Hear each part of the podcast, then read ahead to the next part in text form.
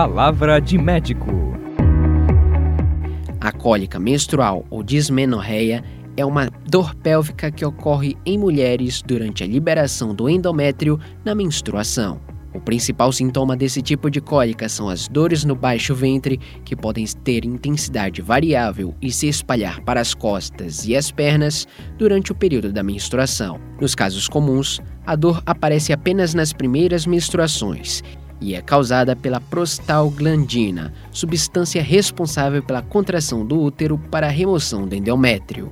Em outros casos, o problema ocorre com as alterações no aparelho reprodutivo e é causada por doenças ou por modificações externas, como o uso do DIU. O diagnóstico de cada tipo de cólica menstrual é feito com a ajuda de um médico especializado.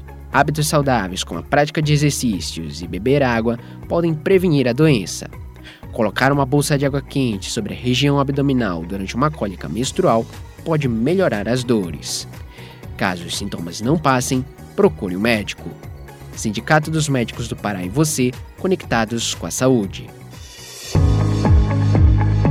Palavra de médico.